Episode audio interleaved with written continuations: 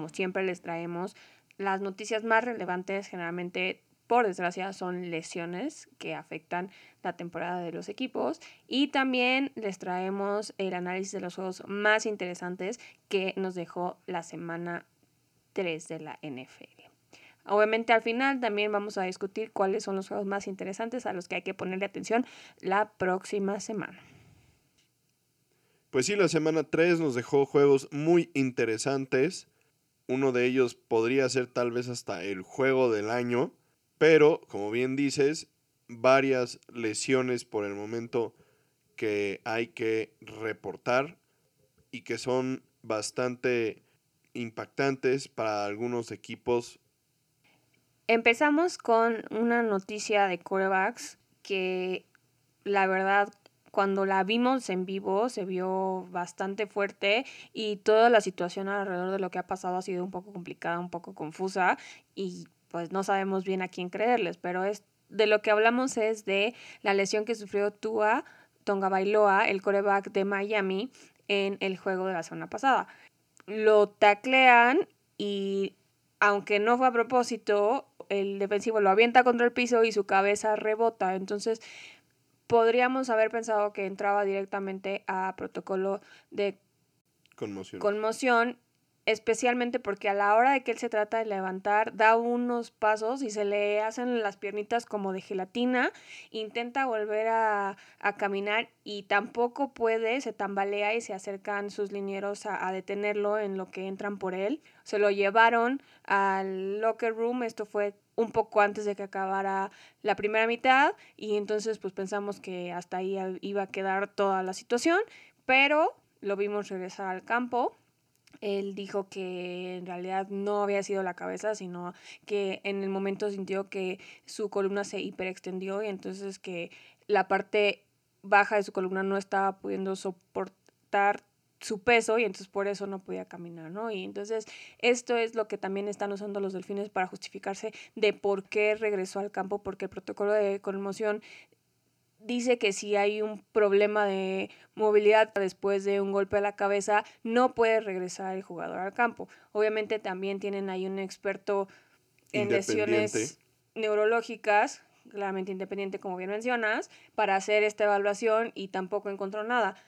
Esperemos que así sea. Él está listo para jugar este jueves contra los Bengals. Es un juego muy importante, pero pues también tienen que cuidar muy bien todo esto y aunado a, lo que pueda pasar, la NFLPA abrió una investigación de cómo se manejó toda esta situación con respecto a la lesión de Tua. Sí, creo que es bastante importante esta parte de que pues el sindicato de jugadores está abriendo una investigación para ver exactamente si se siguió o no se siguió el protocolo de forma adecuada y si la decisión de que Tua regresara al juego fue la correcta de acuerdo a lo que hayan encontrado en las pruebas que se le hicieron. Efectivamente, como dices, parece que, o más bien lo que argumentan tanto Tua como los delfines, es que él jugadas previas había recibido un golpe en la espalda en, en, que había provocado que se hiperextendiera y que entonces después al momento en el que lo avientan contra el pasto y le chicotea la cabeza, se agrava un poco esta lesión y por eso tiene esta reacción así como de... De, piernitas de fideo. Perder la fuerza completamente en la parte baja del cuerpo y, y sí se vio bastante impresionante. Entonces, bueno, a ver, a ver en qué resulta esto de la, de la investigación, que puede ser bastante complicado. O sea, si ellos encuentran que hay una omisión en el proceso o en el protocolo, seguramente va a haber una multa muy importante para los Delfines de Miami por el énfasis que tiene la NFL ahora en todo este tema de las lesiones de la cabeza y haber obviado el protocolo con tal de que regresara a jugar, pues es algo que seguramente no será tolerado. Entonces, veremos en qué resulta todo esto. Por otro lado, otro coreback que también es una baja significativa para su equipo, esta vez de verdad, es Mac Jones, el coreback de los Patriotas, quien sufrió un esguince de tobillo bastante severo durante la derrota de los Pats contra los Ravens. El equipo estaba buscando que pudiera evitar una cirugía y buscó una segunda opinión para poder dar a conocer un plan para su regreso. Las cosas no han salido como ellos han querido, tampoco han dado mucha información. De hecho, Mac Jones dijo en, en entrevista que cualquier información sobre su lesión y su estatus y su regreso se la pidieran a Belichick, porque obviamente Belichick no va a decir absolutamente nada y esto pues no es sorprendente, pero sí parece que aunque su estatus sigue siendo día a día, va a estar muy complicado que pueda jugar esta semana. Entonces aquí tienen dos opciones, ya sea meter a Brian Hoyer, el veterano que pues ya tiene un tiempo en el equipo, o al novato que consiguieron en el draft este año. Sí, aquí los Patriotas están buscando una segunda opinión respecto a la posibilidad de operarlo y que esto acelere la recuperación de la lesión, pero sí seguramente va a perderse el, el juego de esta semana y también probablemente veremos a Brian Hoyer porque él es un jugador al que Bill Belichick le tiene mucha confianza. Y que ya conocen además. Y entonces seguramente no van a arriesgarse con jugar con un, con un novato.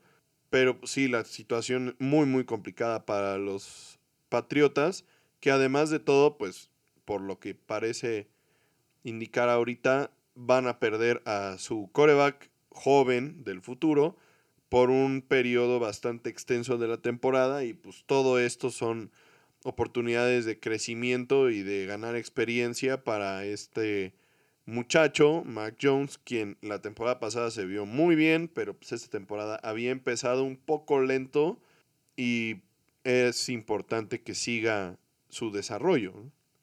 Por otro lado, el tackle izquierdo de los 49ers sufrió la misma lesión que Mac Jones, Trent Williams también una lesión de tobillo en la derrota contra Russell Wilson y Denver. Salió cogiendo en el tercer cuarto después de rechazar el carrito de las desgracias que ya había entrado al campo por él.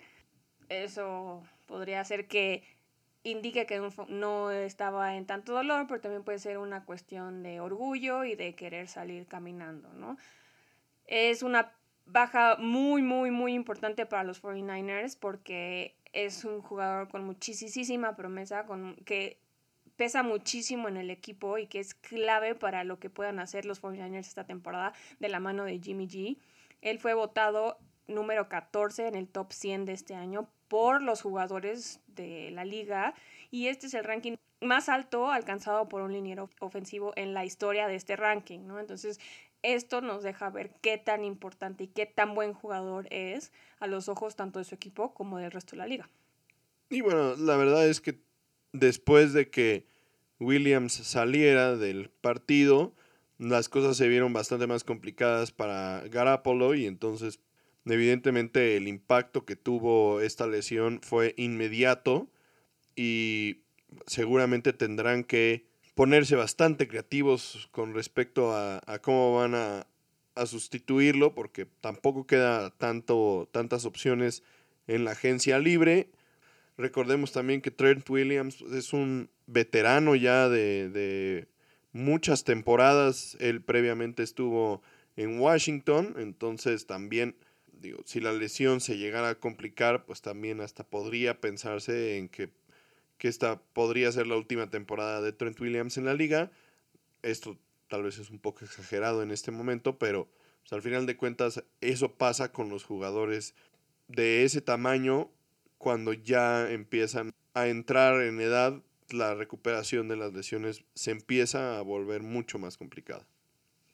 Otro equipo que está en una situación similar a la de los 49ers porque perdió esta semana jugadores clave son los Chargers, quienes sufrieron la baja de el tackle izquierdo Rashon Slater y el defensivo Joey Bosa en el juego del domingo contra los Jaguares. Slater va a estar fuera toda la temporada por una ruptura de bíceps y el estatus de Bosa es complicado porque ya lo pusieron en la lista de IR, Injury Reserve, lo cual lo deja fuera al menos cuatro semanas porque va a tener que operarse la lesión de Ingle. La baja de Slater es un golpe bastante fuerte para los Chargers porque se esperaba que él fuera el protector a largo plazo de Herbert. Entonces, como bien decías de Mac Jones es un jugador joven que, que necesita tener repeticiones, especialmente ahorita que Herbert también está en una posición bastante precaria con la situación de las costillas que ya les habíamos comentado, que tampoco se vio súper bien porque claramente hay algo que le está molestando para, para hacer los giros necesarios para cualquier tipo de pase, ¿no? Entonces, sí es bien complicado. Joey Bosa, un jugadorazo a la defensiva, y defender a Herbert era clave en este momento. Sí, la verdad es que la situación de Bosa es bastante curiosa y complicada porque ha sufrido ya varias lesiones, entonces tiene esta tendencia a lesionarse y puede eso afectar su carrera a largo plazo. Digo, no es un jovencito, pero sí todavía tiene bastante por delante y, y tener fama de ser de cristal, pues puede afectar los contratos que pueda tener en un futuro. Seguramente cambiar de equipo y demás será complicado y tener un buen contrato a largo plazo también será complicado para él. Y por otro lado, lo de Rashon Slater, pues es algo también bastante penoso porque él fue el mejor tackle izquierdo drafteado el año pasado y, y su desarrollo fue muy rápido y, el impacto que tuvo en el juego de los, de los Chargers durante la temporada pasada fue inmediato. Entonces, verlo ahora lesionado y perderse toda la temporada, pues va a ser un tema bastante complicado para los Chargers. De nueva cuenta, igual que como dijimos con Trent Williams, pues simplemente no hay buenos tackles izquierdos en la agencia libre. Entonces, la solución en este momento se ve complicada. Y qué curioso todo este asunto porque pensando en lo, en lo que sucedió con los vaqueros que, que, perdieron a Tyron Smith al inicio, o bueno, a mediados del training camp y después tomaron la decisión de poner al tackle, al, al novato Tyler Smith en su lugar, que digamos ese era el plan a largo plazo, y en su momento yo los critiqué bastante porque no me parecía que, que la opción de, del novato fuera la correcta, y la verdad es que el desempeño de Tyler Smith hasta el momento en la temporada ha sido bastante buena, y parece que esta situación que se veía tan tan complicada para los vaqueros en ese momento, ahora parece ya haberse estabilizado y el tackle izquierdo deja de ser, entre comillas, una preocupación. Y lo curioso es que, pues a pesar de todo, parece que los vaqueros sí tenían una solución para este tema en el roster cuando fueron ampliamente criticados por muchos, incluyéndome. Y pues más bien ahora los Chargers y los 49ers se quedan con un hueco muy importante en, en su equipo. Me parece sorprendente tu capacidad de traer a la mesa a los vaqueros bajo cualquier situación. Y por otro lado, un pequeño paréntesis, también me parece bastante curioso y bastante gracioso que nos refiramos a todos estos jugadores como que ya no son jovencitos cuando la mayoría de ellos son más chicos que nosotros y muchos de nuestros fans, ¿no? Es la realidad de, de un deporte tan físico, tan de contacto y complicado como es el fútbol americano. Por otro lado, en noticias que no tienen que ver con lesiones sufridas dentro del campo, tenemos a Miles Garrett, quien estuvo en un accidente automovilístico el lunes por la tarde. Iba junto con otro pasajero. Afortunadamente, ambos traían puesto el cinturón de seguridad. Aquí buena, buen recordatorio para todos. Cuando vayan en el coche, siempre usen sus cinturones de, de seguridad, por favor. Salvan vidas. Cuando llegaron al lugar de los hechos, la policía y los primeros auxilios, él estaba bien, no se veía que estuviera bajo la influencia de nada, estaba consciente, estaba respondiendo, lo llevaron al hospital y sufrió un par de lesiones, también una lesión de tobillo, una lesión de bíceps, obviamente golpes, moretones, cortadas, cortadas raspones por el, en el resto del cuerpo. Nada muy grave, lo dieron de alta ese mismo día en la noche, pero aquí obviamente su equipo salió a decir que lo importante es su recuperación y que esté al 100%, entonces que no hay un timeline para que él regrese al campo, obviamente pues se ve muy difícil que él pueda jugar en la semana 4, pero de todas maneras tampoco sabemos si podrá regresar en la semana 5, ¿no? Y bueno, en más noticias que no tienen que ver con lo sucedido dentro del campo, también desgraciadamente la situación de los Bucaneros de Tampa Bay en este momento está en el aire por la posible llegada del huracán Ian a la zona de Tampa Bay y San Petersburg, que son ciudades gemelas prácticamente. Y bueno, previendo toda esta situación, el equipo de los Bucaneros fue evacuado de la ciudad de Tampa. No, no solo el equipo de Bucaneros, ya está la orden de evacuar a, la, a toda la gente que pueda moverse de, de, de la zona. En particular, entonces el equipo va a ser trasladado a Miami porque los Delfines jugarán de visitante el jueves contra los Bengals. Bengals y entonces las todas las instalaciones de los Delfines están disponibles para que ellos las pudieran utilizar para entrenar y pues si la situación en general del de, el estatus del del huracán sigue pues con lo que se está pronosticando, seguramente el juego podría mudarse de sede. Bueno, aquí el juego en este momento sigue en pie, dependiendo, porque el huracán todavía no pega. Entonces, el calendario sigue como está, pero en dado caso de que no se pueda jugar en Tampa Bay, se buscaría una sede neutral y se prevé que sea en algún lugar del Midwest, en este caso sería, suena Minnesota, el estado de los vikingos.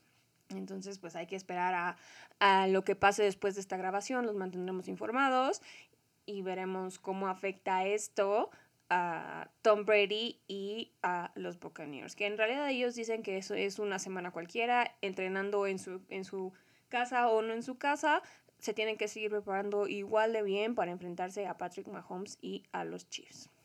Al final de cuentas, realmente la parte importante de esta noticia, pues es lo que está sucediendo o podría suceder en el área de Tampa Bay por la llegada del huracán. Esperemos que toda la gente pueda evacuar o encontrar refugio para mantenerse sanos y salvos y que pues en caso de que llegara a tocar tierra el, huracán con, con, fuerza, pues que los daños materiales sean lo menor y que sea lo único que contar al respecto de, de todo esto. Seguramente el partido pues encontrará un momento para llevarse a cabo o un lugar donde llega, llevarse a cabo. Entonces, al final de cuentas, el bienestar de, de la gente del área de Tampa Bay es lo que cuenta en este momento. Y para cerrar la sección de noticias en una buena nota, se anunció hoy que Zach Wilson ya está listo para jugar, para regresar al campo. Así que los Jets tendrán de regreso esta semana contra los Steelers a Zach Wilson. Aquí pues va a ser muy interesante la decisión que tome el equipo porque Joe Flaco lo había estado haciendo muy muy bien. Entonces esto pone en jaque un poco la situación de los Jets, pero a fin de cuentas es una buena noticia tanto para los Jets como para Zach Wilson como para los fans de los Jets. Y bueno, vamos a empezar con los resúmenes de los partidos de la semana 3 de la NFL y vamos a empezar con el que podría ser uno de los juegos de la temporada 2022, el partido que enfrentó a los Bills y a los Dolphins en Miami, que ya habíamos comentado la semana pasada que podría ser un excelente partido, y pues la verdad es que no defraudó este partido en el campo. El resultado fue a favor de los Delfines por un marcador de 21 a 19, y la verdad es que fue un juego lleno de emociones con situaciones inusuales donde el clima también fue un factor importante para el resultado, ya que los casi 40 grados y la altísima humedad que se vivió en Miami durante el partido afectó de forma importante a los jugadores de Buffalo, quienes en varios momentos se estuvieron acalambrando, deshidratando, hubo jugadores que tuvieron que salir del partido para lidiar con los efectos del calor, otros que estuvieron entrando y saliendo con calambres, así es que la verdad este juego tuvo de todo y ahora les vamos a platicar más o menos qué fue lo que sucedió durante estos cuatro cuartos. Sí, este fue un juego divisional que dejó bastante mal parados a los Bills en la competencia por liderato de su división y a los Dolphins como uno de los dos invictos que quedan. ¿Quién hubiera pensado esto? El otro invicto es Filadelfia. Nadie pudo haber predicho esta situación en la semana 3 de la temporada. También fue un juego de defensivas, obviamente una mejor que otra, pero sí lo podemos ver en el marcador que aunque no es un marcador de soccer, sí es un marcador con pocos puntos entre los dos. Pero esta vez fue la defensiva de Miami la que brilló y mantuvo a raya a la eficientísima ofensiva de los Bills liderada por Josh Allen, que curiosamente había empezado el partido bastante fuerte, ¿no? Hicieron lo que quisieron con la línea ofensiva que protegía o que no protegió en realidad a Josh Allen y esto se ve reflejado en las estadísticas que pusieron, ¿no? O sea, tuvieron 20 QB pressures, 10 hits y 4 sacks. Es algo que esperarías de la línea ofensiva de los Bengals. En este caso, Emmanuel Ogba, Melvin Nigram, Savin Howard y Jevon Holland fueron piezas clave para asegurar esta victoria. También por otro lado es importante mencionar que la ofensiva de los Bills tuvo estadísticas impresionantes. Si vemos estas estadísticas y analizamos realmente quién fue el que ganó el partido, podríamos pensar que Buffalo se quedó con la victoria, porque la verdad es que fue muchísimo lo que, lo que avanzaron el balón y la forma en la que lo hicieron, pero la defensiva de Miami, como dices, en los momentos clave lograba evitar que los Bills anotaran touchdowns. Sí, de hecho, Allen al terminar el partido dijo que en realidad ellos habían perdido el partido, no es que les hubieran ganado el partido. Esto es también minimizar mucho el esfuerzo de, de los delfines, pero si ves, como dices los números, o sea, Allen lanzó para 400 yardas, la ofensiva generó 497 yardas y 31 primeros y 10, o sea, prácticamente el doble de lo que hizo Miami a la ofensiva, pero aún así solo pudieron anotar 19 puntos, ¿no? Entonces, como dices, si vieras solo las estadísticas dirías, ah, bueno, pues les pasaron por encima a los delfines, pero no es así, porque la defensiva de los delfines puso un alto a esta ofensiva cuando más importaba, ¿no? O sea, les pudieron correr, les pudieron completar todas las cosas que hicieron, pero en la zona roja se pusieron los pantalones y dijeron, no, hasta aquí no, no anotas. Y la verdad es que para, en toda la segunda mitad la defensiva de Miami no permitió touchdowns a la ofensiva de Buffalo y solamente tuvieron cinco puntos en el tercer y el cuarto cuarto, que pues prácticamente fue la clave para esta victoria, que por otro lado, pues, el partido se fue empatado al medio tiempo, 14 a 14, pero en ese momento, como ya habíamos mencionado un poco antes, fue que Tua tiene el golpe en la cabeza, parece que lo van a perder para la segunda mitad y eso hubiera cambiado completamente el rumbo del partido. Por eso la controversia alrededor de si se manejó o no se manejó correctamente la situación del el protocolo de conmociones con Tua, porque sí fue clave su regreso para la segunda mitad. Pero otra cosa que fue clave fueron todos los errores que tuvo la ofensiva de los Bills. O sea, la, la defensiva pudo haber hecho su esfuerzo y lo que sea, pero obviamente si la defensiva para y tu ofensiva no se puede mantener en el campo, no vas a llegar a ningún lado, ¿no? Eh, hubo muchísimos errores, o sea, un pase fallido de touchdown que los pondría arriba en el marcador en los últimos minutos del juego cuando ya tú se había salido. un fumble en la yarda 10 y un mal snap que evitó que, que Allen pudiera parquear el balón para intentar un gol de campo antes del medio tiempo. Todo esto por parte de Josh Allen, claro. Pero también un gol de campo fallido de 38 yardas por parte del pateador Tyler Bass. El linebacker Matt Milano soltó un probable pick six. Gabe Davis no pudo completar un touchdown al final del partido que les los pondría arriba en el marcador. Y la jugada del partido, honestamente, el último pase en tiempo regular, un pase cruzado corto, donde el receptor no alcanza, o, o más bien no tiene la, no estaba... La presencia. Sí, presencia, justamente. Para salirse del campo inmediatamente. Que se ve clarísimo, ¿no? O sea, lo ves correr y se iba estaba enfilándose hacia, la, banda. la banda, pero vio a alguien enfrente y decidió hacer un corte hacia adentro, que fue lo que evitó que pudiera regresar a la banda porque lo taclearon ahí mismo y pues ya sin tiempos fuera no había forma de que les alcanzara el tiempo para volverse a alinear y spikear el balón cuando ya medio habían logrado llegar a la zona de gol de campo, ¿no? Entonces, errores gravísimos que obviamente volvieron loco al coach ofensivo, que tienen ahí unos videos circulando de él destruyendo la, la oficinita de donde están viendo desde arriba el juego, un poco vergonzoso. Eh, también por otro lado, Tom Brady hizo un comentario muy chistoso al respecto porque dice, pues ya está hoy off the hook, no soy el único hombre adulto que se pone a, hacer este tipo de berrinches. No es algo para aplaudirle, pero en ese momento, pues así estaban las cosas y el nivel de frustración que traían los coches ofensivos con todo lo que estaban haciendo y dejando de hacer en el campo.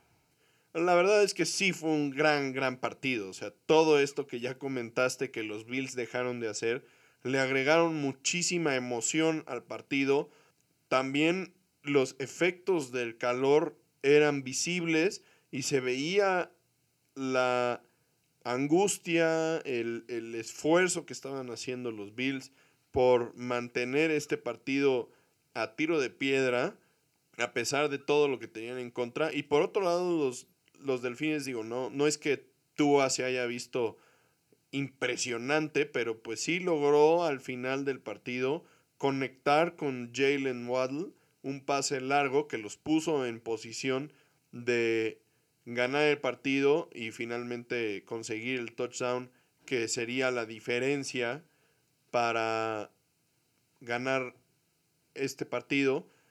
también la, la, defensiva de los Bills había hecho su trabajo, o sea, después de que del fumble que ya comentas, la defensiva de los Bills logran detener a los delfines en tres downs en su yarda 1 y los obligan a patear un despeje desde ahí y el despeje le pega en el trasero literal al fullback que estaba protegiendo al pateador y por eso es que, consiguen los dos puntos del safety que, que mencionamos en el cuarto cuarto. Entonces, todo es, todas estas cosas que son tan extrañas, digo, nunca había sucedido algo como esto en la pues sí, nos recuerda a la jugada también de Mark Sánchez y entonces también es otro jugador que podría estar feliz de que ya no es el único de tener este tipo de errores, ¿no?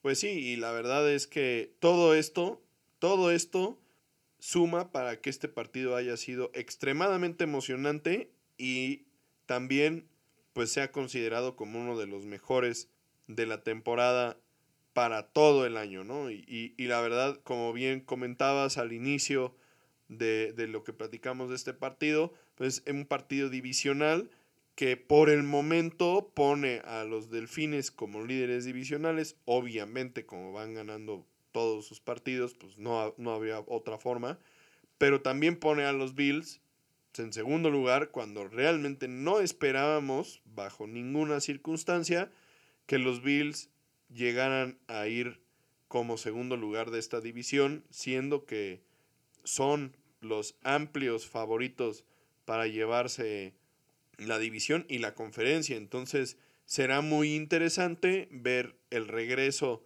de esta serie en la semana 15 a Búfalo cuando seguramente habrá una diferencia de temperatura de más de 40 grados, se juegue bajo cero, probablemente nevando, y veremos entonces en este caso cómo reaccionan los delfines ante esos elementos adversos que seguramente verán en Búfalo para posiblemente afianzarse como líderes de la división o dar paso a que Búfalo pues les robe la división, ¿no?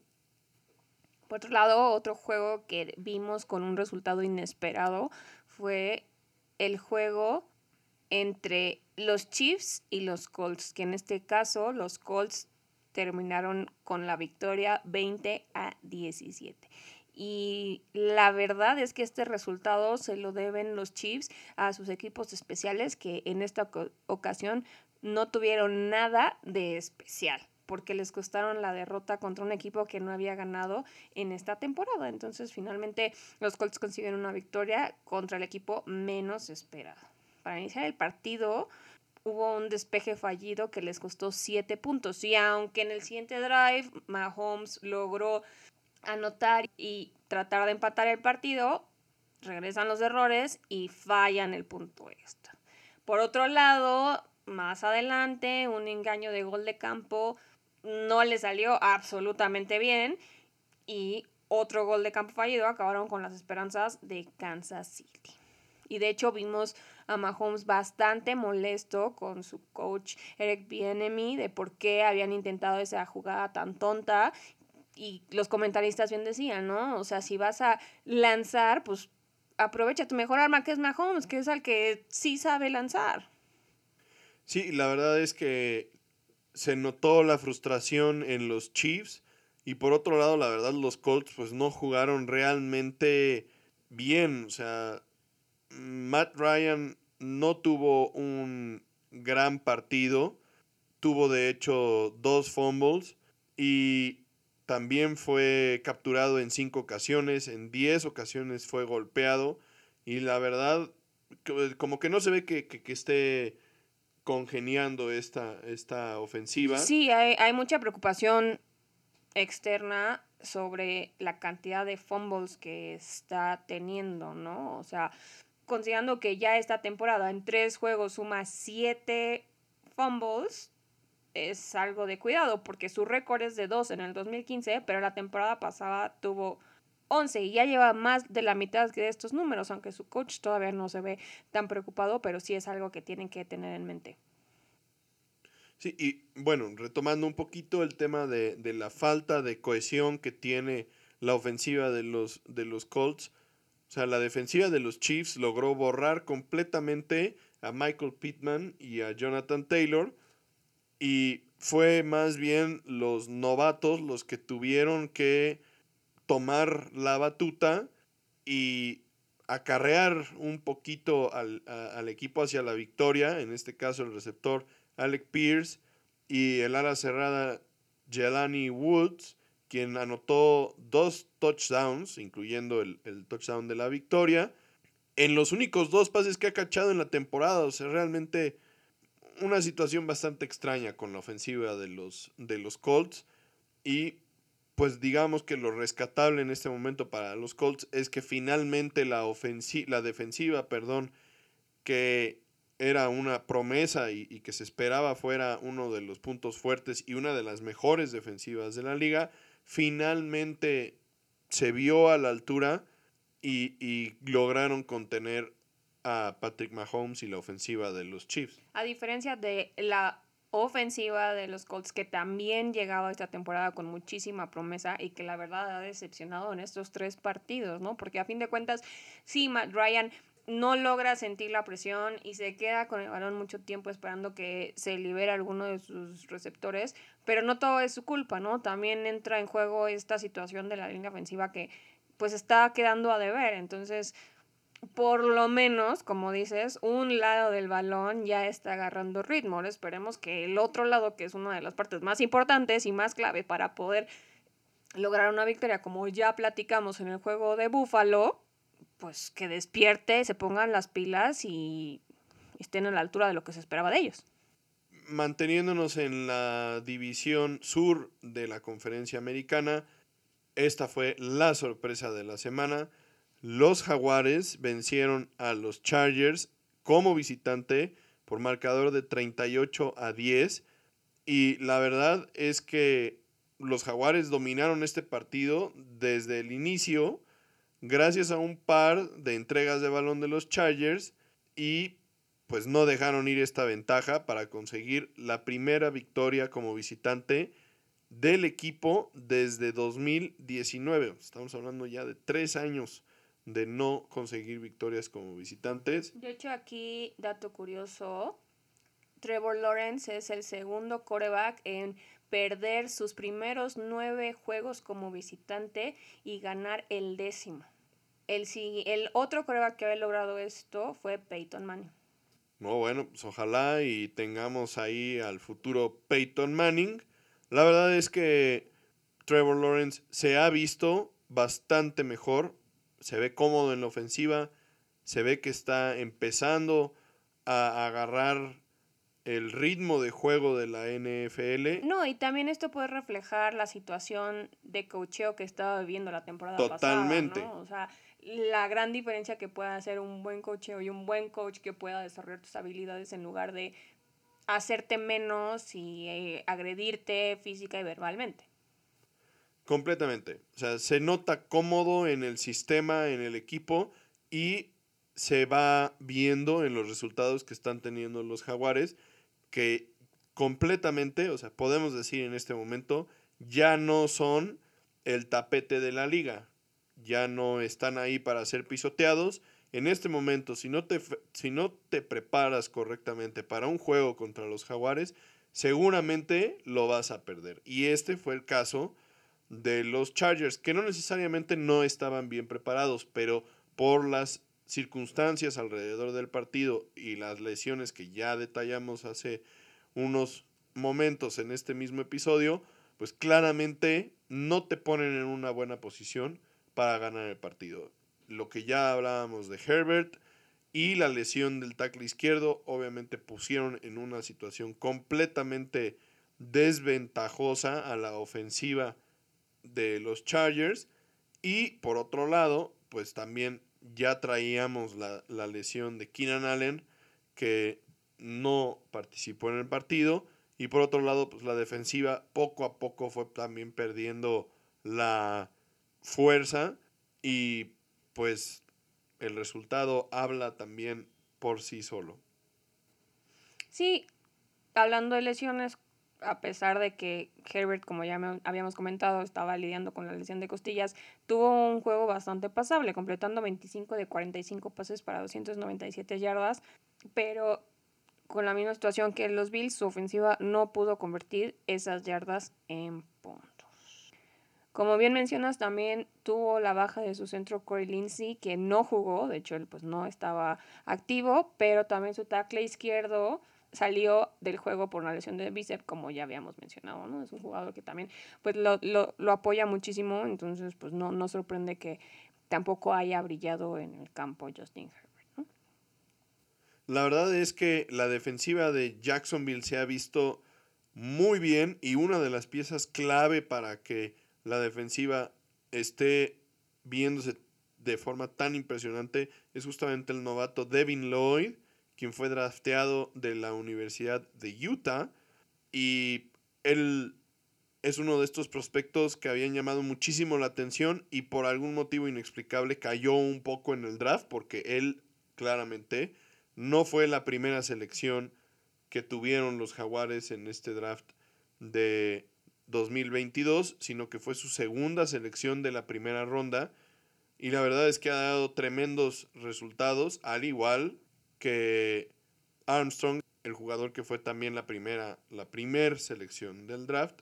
Y bueno, la verdad es que ellos han sido pieza clave para que este, esta unidad esté funcionando a tal nivel que realmente han provocado muchas dificultades a lo largo de estos tres partidos de la temporada. Y bueno, la intercepción de Devin Lloyd esta semana se suma a la que ya había tenido la semana pasada y le convierte en el primer jugador de los Jags en tener dos intercepciones en los primeros tres juegos de su carrera y también el primer linebacker de la liga en hacerlo desde 2015. La verdad es que ha jugado tremendamente Devin Lloyd y la defensiva de los Jaguares. Por otro lado, tenemos un juego que ya les habíamos mencionado la semana pasada, un juego con bastante morbo porque podría ser la última vez que estos dos gigantes se enfrentaran en el campo, el juego entre los Packers y los Bucks, que sí fue un juego muy cerrado, pero con muy, muy, muy pocos puntos si consideramos quiénes estaban enfrentándose, ¿no? O sea, Aaron Rodgers y Tom Brady. El juego quedó 14-12 a favor de los Packers, pero por puritita suerte, ¿no? Porque se estaban ahí prácticamente peleando por quién lograba poner puntos en el marcador. Porque la verdad, estos no son los mismos Packers del año pasado, pero tampoco son los mismos Bucks del año pasado, ¿no? Y quién sabe qué vaya a pasar esta temporada con los Bucks, pero por lo menos en este partido se notó clarísimo que Tom Brady extrañó mucho a todos los receptores titulares que no tuvo en el campo, Evans, Godwin y Jones. Y por otro lado, lento pero seguro, Rogers empieza a encontrar ritmo con Lazar, Dubs, Cobb y Tonian, a quien recuperó de la lesión que sufrió el año pasado. Sí, la verdad es que el partido inició bastante extraño. Los Packers empezaron rápido, anotaron 14 puntos, pero después la defensiva de los Bucaneros iría encontrando su lugar en el, en el campo de juego y pues hicieron una jugada que fue clave para el resto del partido.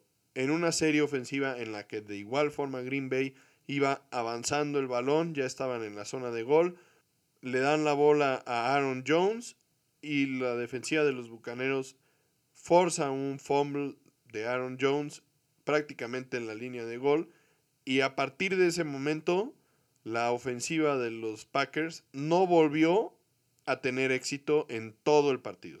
Ahí se desmoronó y no hubo más.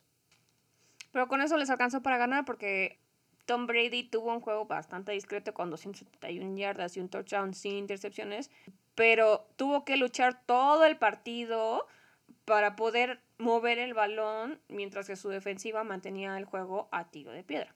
O sea, a final del tercer cuarto el marcador decía 14-6 favor de Green Bay, pero pues ahí seguían los Bucks peleando y una situación similar a lo que contábamos de los Bills ya tenían el reloj a punto de expirar, a punto de acabarse el juego.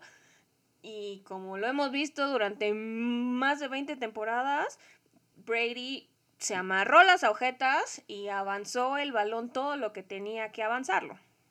Sí, es como si se transformara en Superman. O sea, como si se quitara el traje de persona normal estando adentro de los dos minutos es como cuando en Space Jam los marcianitos se toman la bebida mágica y se convierten en monstruos y les pasan por encima a los Looney Tunes. Así. Exactamente así. O sea, Tom Brady dentro de los dos minutos para terminar el partido simplemente es imparable. Y, fue, fue bastante interesante porque estábamos viendo el partido y alguien comentó, ahorita Tom Brady va a agarrar la bola y les va a anotar. O sea, porque pues, simplemente, ¿no? Y dicho y hecho empezó a mover el balón, avanzar y logró conectar el pase de touchdown. Las situaciones estaban complicando, no tenían tiempos fuera y entonces no podían correr para anotar, que además de todo había sido uno de sus puntos fuertes en la segunda mitad del partido. Leonard Fournette realmente estaba ganándole a Green Bay las yardas difíciles. No tuvo un partido excepcional en términos de estadísticas, pero siempre que le daban la bola ganaba yardas. Por el hecho de que no tenían tiempos fuera, pues no podían darle la bola en la zona de gol porque seguramente se les acabaría el reloj y entonces tuvieron que anotar por pase que, como ya mencionamos, sin los receptores, pues era un reto. Finalmente lo lograron.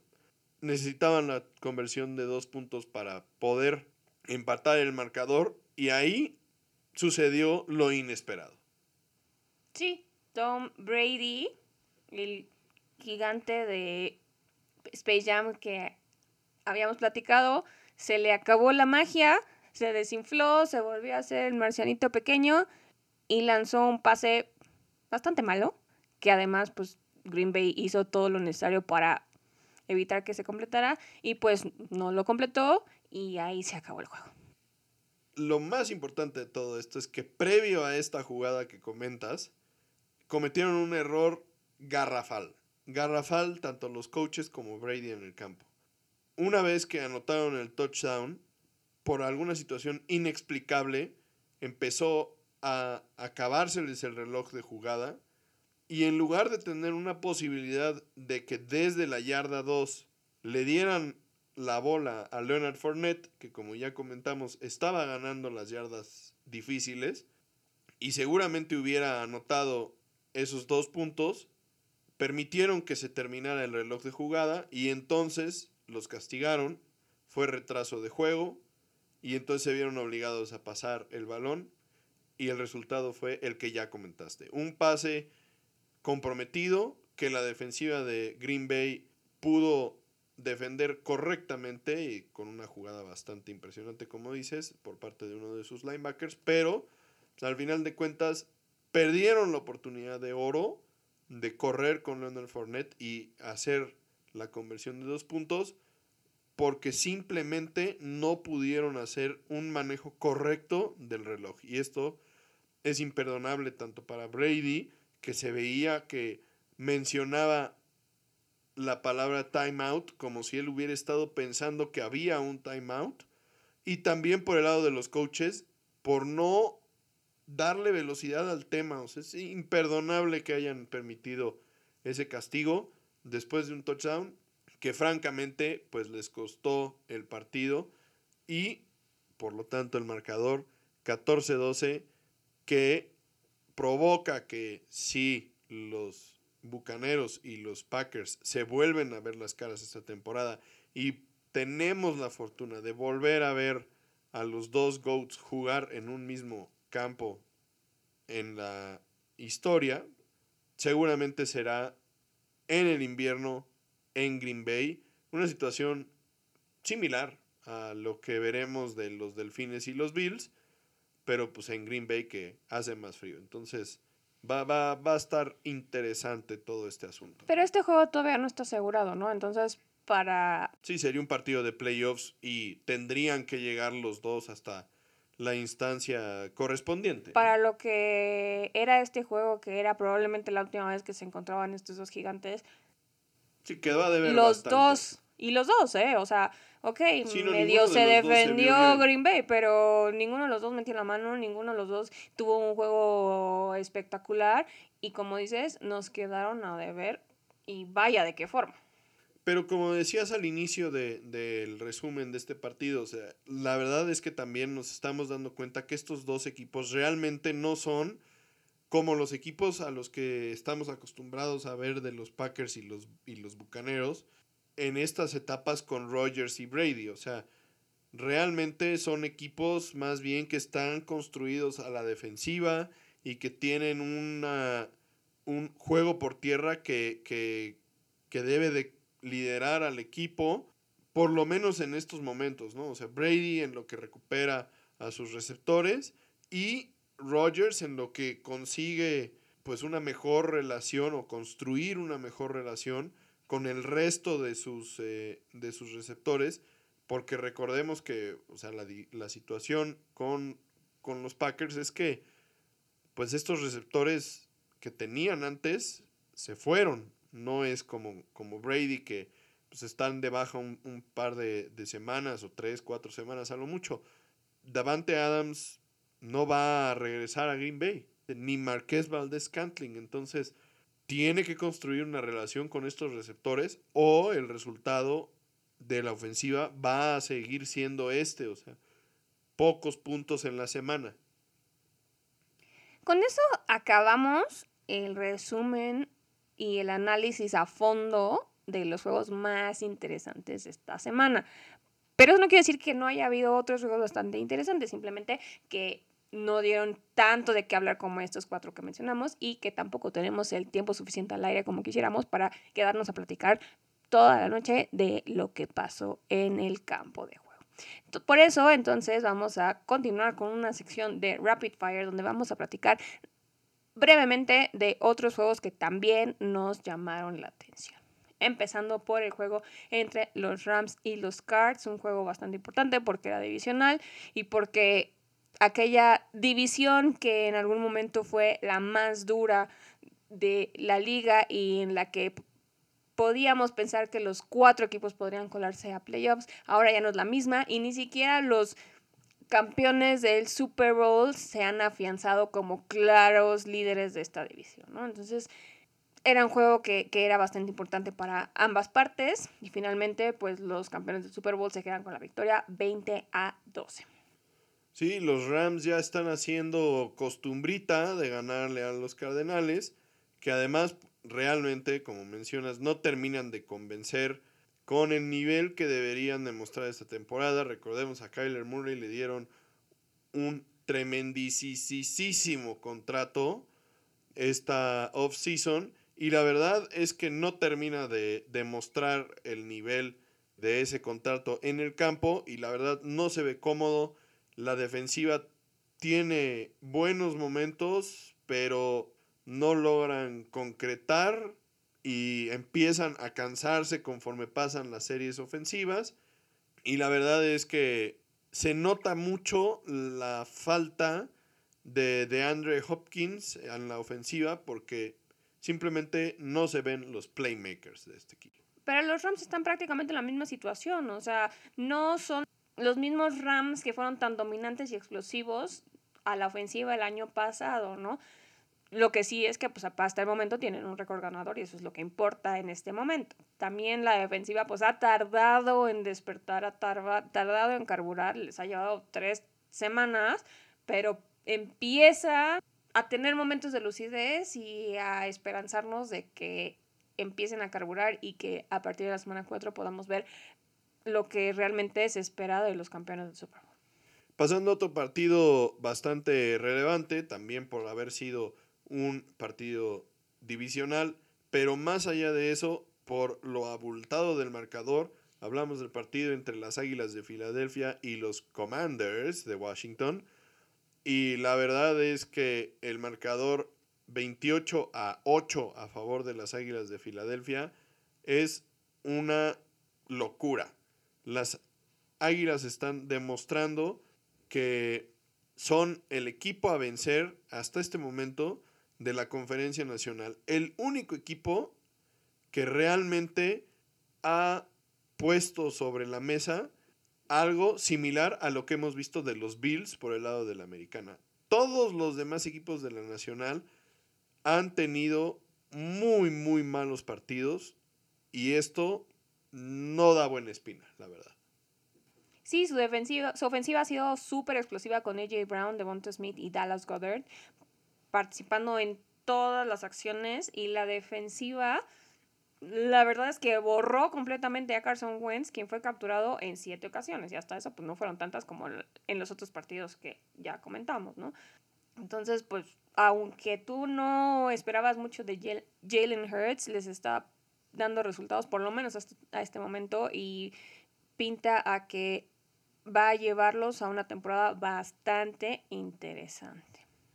Por otro lado, también digo, las Águilas de Filadelfia hasta el momento no han tenido partidos tan exigidos. Recordemos, en la semana 1 le ganaron a, a, los Titanes, en la semana 2 a los Vikingos, que pues sí venían de ganarle a Green Bay, se esperaba un poco más, y ahora los Commanders.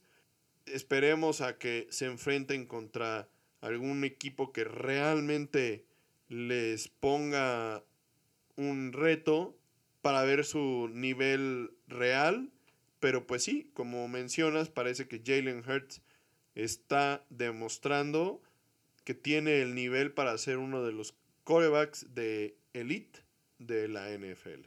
El otro lado de la moneda son los Raiders, un equipo del que se esperaba muchísimo y que no ha hecho absolutamente nada porque es el único equipo que no ha tenido victorias esta temporada. Incluso los Texans tienen mejor récord porque tienen un juego empatado. Y esta no es una situación que esperábamos empezando esta temporada. Se esperaba muchísimo de estos Raiders. Y yo creo que tanto la directiva como los fans también están esperando muchísimo con esta movida que hicieron a Las Vegas, que no fue nada barata para nadie, especialmente para los fans, que ahora los boletos pues están hasta tres veces más caro de lo que estaban cuando estaban en California. Y pues qué situación tan complicada porque bien mencionas que las Águilas le ganaron a los Titanes, un equipo que tampoco pintaba para mucho, y se lleva una derrota contra estos mismos Titanes, ¿no? Sí, la verdad es que muchos expertos pensaron que los Raiders podían hasta ganar la división y ahora la situación se ve bastante complicada y la, frustración también empieza a, verse en, en, los jugadores, incluidos el recién llegado Davante Adams, que parece empezar a desesperarse de la situación que están pasando en este momento, entonces veremos si pueden levantarse. Otro juego que estuvo bastante cerrado fue el juego entre los Lions y los Vikings. En esta ocasión los Vikings se quedaron con la victoria 28 a 24. Pero cabe mencionar que los Leones han demostrado haber mejorado muchísimo para esta temporada Sí, lo que sucedió fue que iban ganando el partido.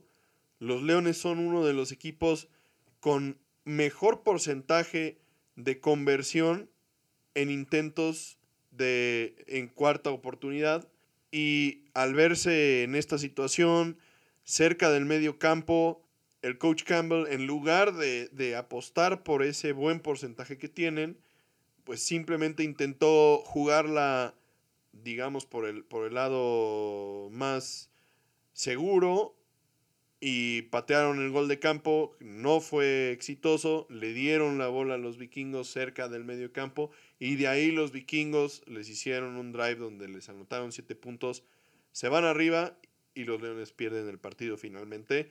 Y el coach Campbell se vio bastante frustrado en la conferencia de prensa posterior al partido diciendo que, pues esa decisión les había costado ganar el juego. Y bueno, acá lo importante obviamente pues el juego divisional. Los Leones no han tenido el inicio de temporada que esperaban, pero en todos los partidos que han jugado han estado ahí, muy muy cerca.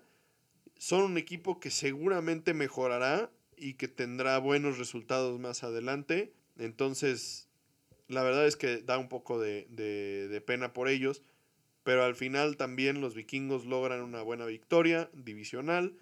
En este momento los vikingos son el líder de la división porque los dos partidos que han, que han ganado los han ganado contra equipos divisionales. Le ganaron a los Packers, le ganaron a los Leones. Entonces se ven bastante fuertes y por otro lado, como paréntesis, los Osos de Chicago también tienen un récord ganador y también están en este momento metidos en la pelea por la división. Entonces, no descartemos a los Osos de Chicago por el momento. Digo, no se han visto maravilloso, pero ahí están también manteniéndose en la pelea. Y el último juego del que les queremos platicar es importante porque fue la primera victoria de Baker Mayfield como coreback titular de las Panteras. En este caso, las Panteras le ganaron a los Santos 22 a 14. Pero tampoco hay mucho todavía que emocionarnos por Baker Mayfield, porque en realidad fue más bien la actuación de la defensiva y de Christian McCaffrey lo que lograron llevarlos a la victoria. Nuevamente, por otro lado, los Santos siguen sin conseguir el camino de la victoria, siguen viéndose un poco perdidos y les cuesta muchísimo anotar. La defensiva tiene un nivel muy alto, pero como en todas las situaciones que ya comentamos, su esfuerzo no sirve para nada si la ofensiva no se puede mantener en el campo.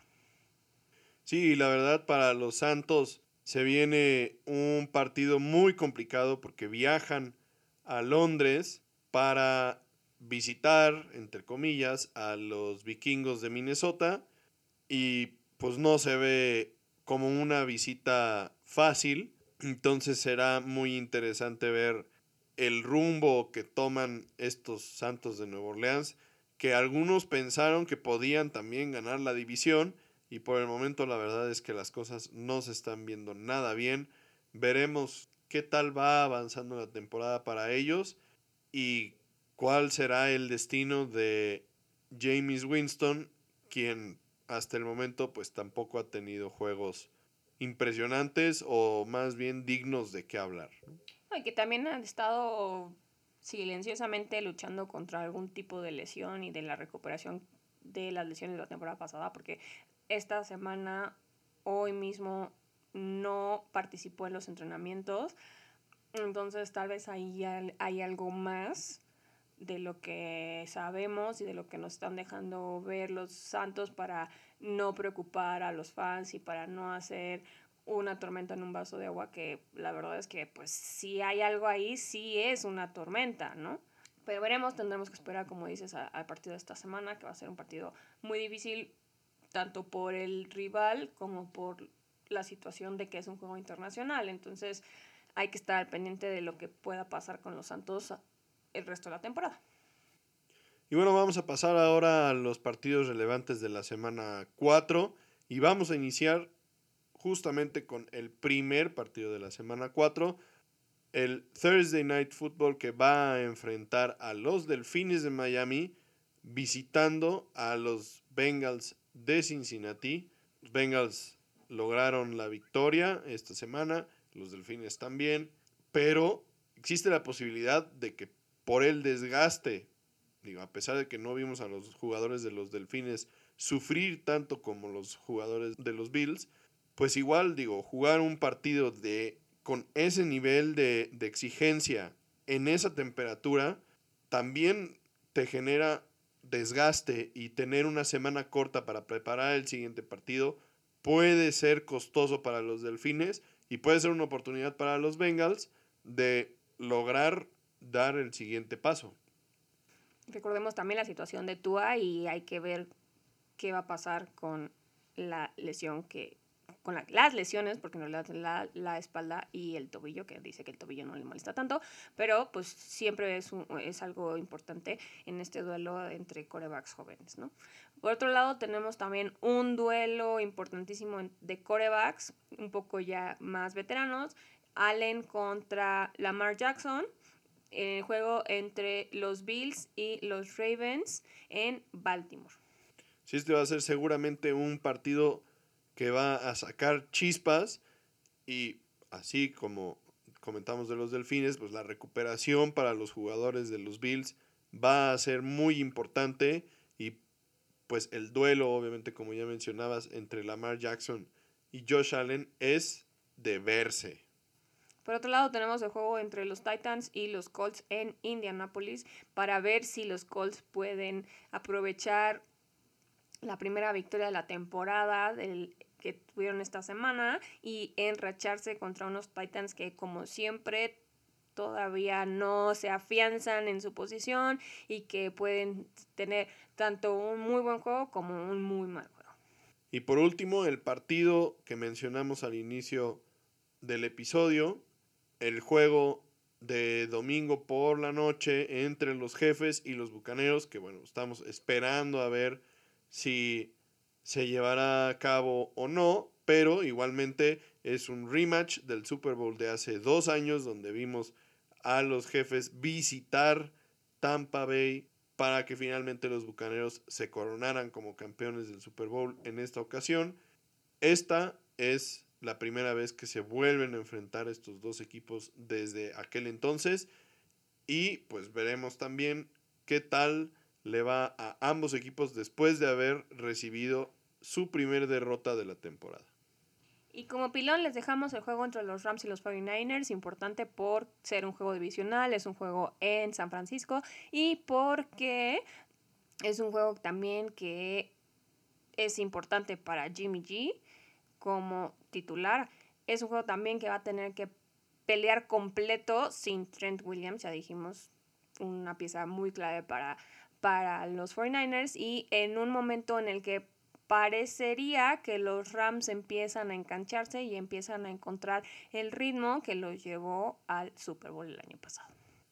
Y bueno, hasta aquí este episodio de, de Tocho Morocho. Esperemos lo disfruten y esperemos también tengan oportunidad de sentarse en el sillón, echar a andar el asador y organizarse una carnita asada para disfrutar de los juegos de esta semana de la NFL.